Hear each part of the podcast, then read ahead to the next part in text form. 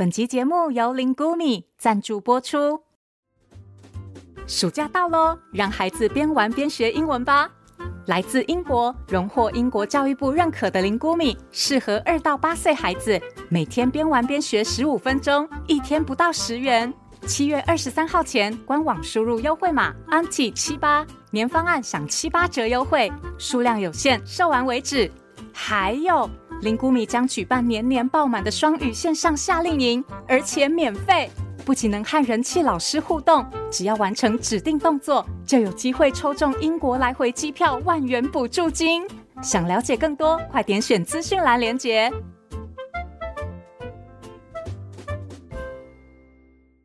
本集故事由东雨文化授权提供，作者凯叔。欢迎收听《从前从前》，Welcome to Once Upon a Time。This is Auntie Fairy Tale。我是童话阿姨。Hello，小朋友，大家最期待的口袋神探来喽！这一次，童话阿姨要讲的是《黑羽伊大盗谜案》上集。这是口袋神探的第十一个故事，收录在第一部的第二集。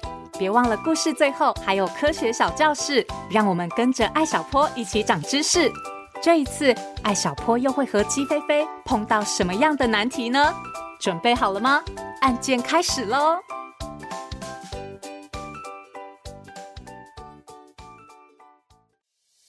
口袋神探黑羽衣大盗谜案上集。有案子就交给口袋神探，一起破案吧。周末早上，艾小坡迷迷糊糊的起床，去浴室刷牙。爸爸在客厅看新闻，看着看着就忍不住叨念了起来：“嗯，黑雨衣大盗重出江湖啊！”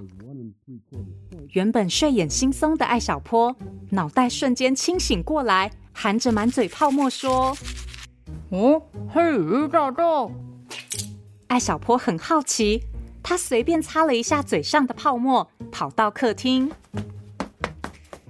原来爸爸正在用平板电脑浏览新闻，艾小坡凑过去，看到荧幕上又粗又黑的大标题：“黑羽衣大盗再次现身。”梧桐镇店家连环失窃，艾小坡好奇的问：“老爸，这是连环盗窃案吗？”“哎，是啊，这个大盗挺奇怪的，老是穿着一件黑色雨衣，所以被叫做黑雨衣大盗。呐，你看。”爸爸一边说，一边用手指滑动荧幕，找到一张监视器拍下来的照片。荧幕上的黑雨衣大盗穿着一件。宽大的黑色雨衣，头戴着黑色的雨帽，脸上戴着墨镜和口罩，就连手套都是黑色的，整个人就像笼罩在一片黑色的雾气中。哇，穿得这么黑啊，还真的完全看不到他长什么样子哎。诶，这是什么啊？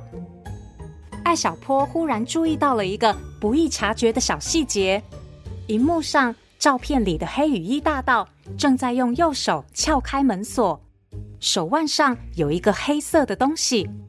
艾小坡操作平板电脑，把照片放大，直到看清楚那个标志，竟然是一个黑色爱心形状的纹身。这真的让他很好奇，什么大盗会给自己纹一个爱心形状的纹身啊？这时，口袋里的鸡飞飞用飞船连接了无线网络，查到黑羽衣大盗还有一个别称，叫做黑心大盗。黑心大盗，呃，听起来真吓人呢。就在艾小坡和鸡飞飞通过脑电波进行无声交流的时候，爸爸猛地拍了一下自己的头，慌张地说：“哎呀，糟了，儿子啊！”我刚刚想起来，今天是你妈妈的生日哎，啊，我们应该给她好好庆祝一下。呃，这样吧，我现在去百货公司买礼物，你负责去蛋糕店买蛋糕，我们分头行动，给你妈一个惊喜啊！话一说完，爸爸便穿上外套，风风火火的出门了。艾小坡看了看墙上的时钟，发现时间果然很紧迫，于是他也赶紧换衣服，锁好大门，朝梧桐镇味道最棒、价格最实惠的一米蛋糕店出发。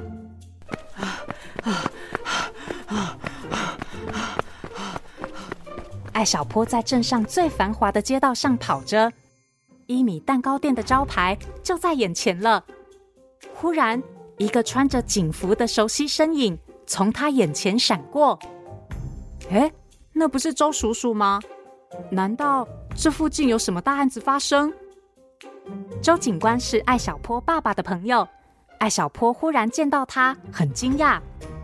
鸡飞飞倒是觉得开心，因为有案件就表示有机会累积思维能量。鸡飞飞催促着艾小坡赶紧跟过去看看。艾小坡追上周警官，气喘吁吁地问：“啊 啊啊！周叔叔，周叔叔，啊啊！你要去哪里啊？”周警官脚步没停，边走边解释：“哦，小坡啊，前面有一家珠宝店，东西被偷了。”艾小坡一听到有案子，眼睛立刻发光了。“啊，周叔叔，带我一起去啦！”我一定可以帮上忙的。周警官知道艾小坡热爱推理，他也很欣赏艾小坡的逻辑思考能力，于是就答应了。好吧，跟我走。耶，太棒了！艾小坡开心极了。周警官和艾小坡来到珠宝店门口，拉着警戒线。周警官和值守的警察打了声招呼，然后就带着艾小坡走了进去。周警官找到店长，一边出示证件，一边说：“你好，我是负责本次案件的警官，可以请你再详细的说明一下物品失窃的情况吗？”珠宝店店长是一位端庄稳重的职业女性，回想起丢失的物品，她的神情显得非常焦急。“哎呀，我们丢的是一颗粉钻，这种钻石十分稀有。”价格非常高哎！周警官掏出笔和小本子做记录。哦，粉钻。啊艾小坡则是用脑电波向鸡飞飞大讲特讲，说这是一起价值连城的粉色钻石盗窃案。可是对来自布斯考斯星的鸡飞飞而言，钻石值多少钱一点意义都没有。重要的是，如果破了盗窃案，就能累积不少思维能量。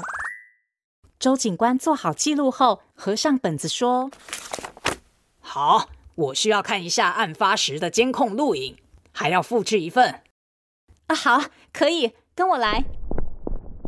店长积极的配合，艾小坡跟着店长和周警官走进珠宝店的办公室。店长调出了案发时的录影。艾小坡聚精会神的盯着电脑，屏幕左下方的时间跳到了昨天晚上十一点。黑夜中，一个黑影闪进了珠宝店。如果不是路灯发出的微弱光亮，几乎看不见有人。这个黑影看起来穿着宽宽大大的黑色雨衣，头上戴着黑色雨帽，还有黑色眼镜和黑色手套。这些都符合黑雨衣大盗的特征。哦，难道又是黑雨衣大盗吗？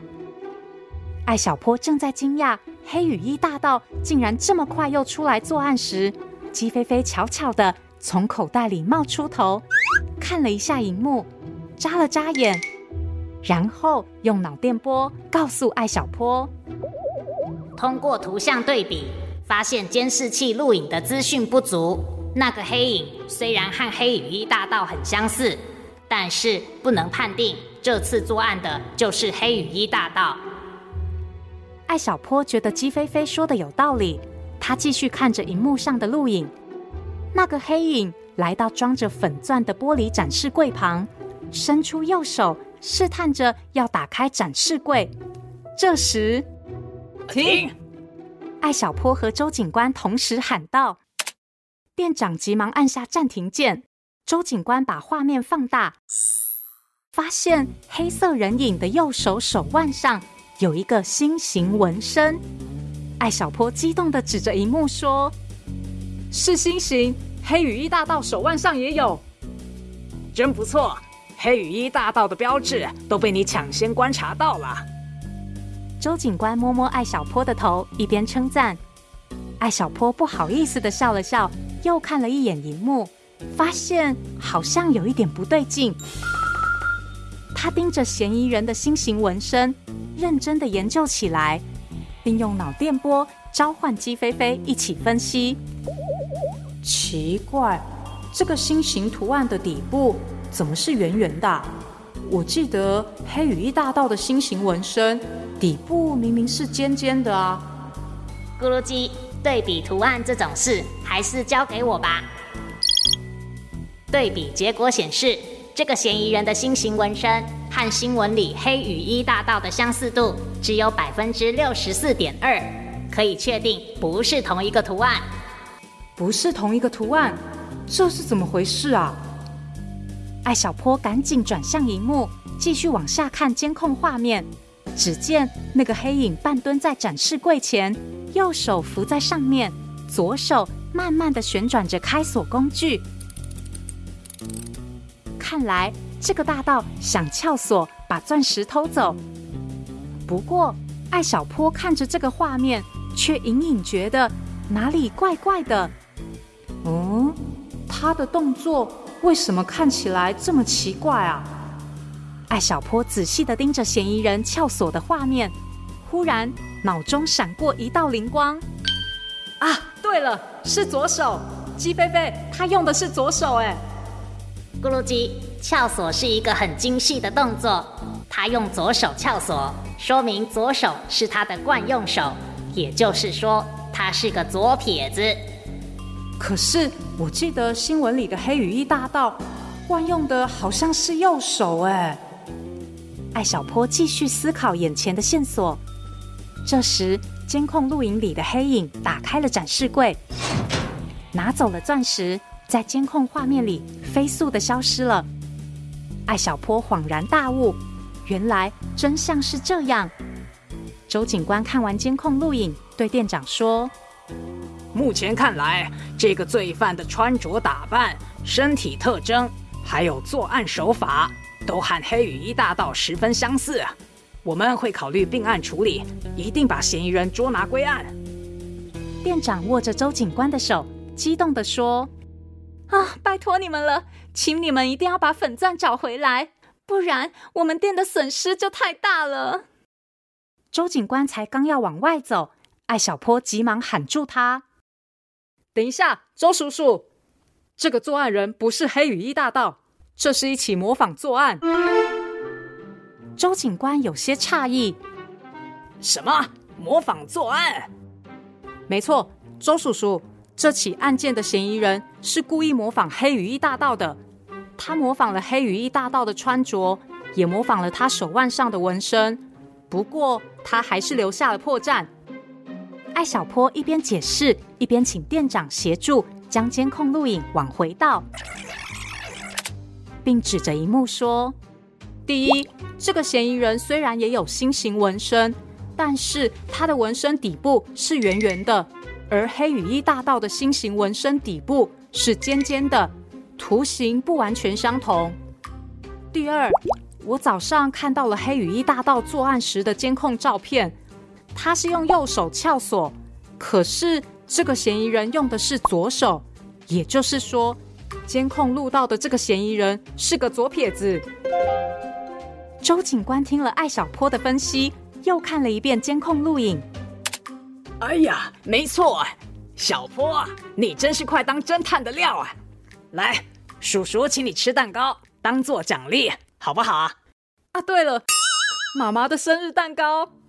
糟了，艾小坡光顾着查案，差点忘了爸爸交代的任务。啊，周叔叔，我忘了，我本来就是要去蛋糕店，今天是我妈生日，我爸。艾小坡拉着周警官。边走边解释这次出来的目的，接着他们就急匆匆的来到了珠宝店对面的伊米蛋糕店。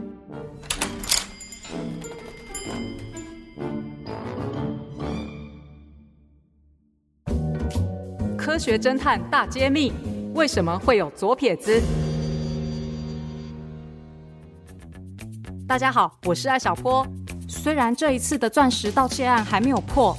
不过我们发现了一个重要的线索，那就是嫌疑人是惯用左手的左撇子。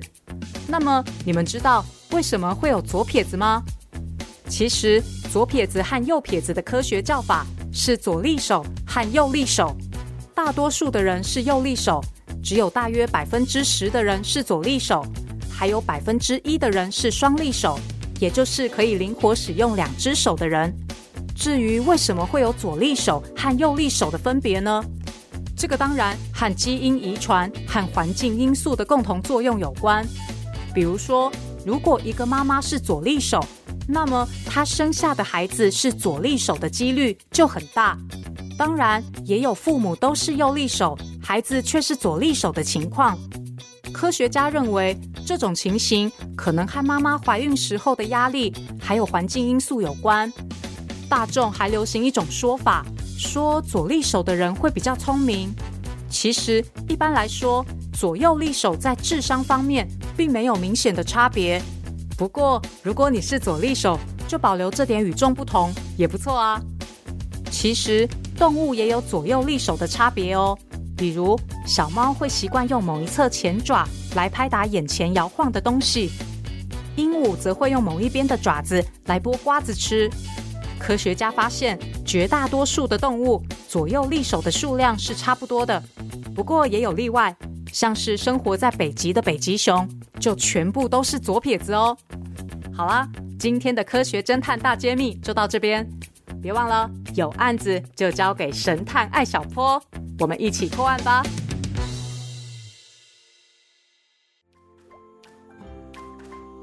什么？犯人不是黑羽翼大盗？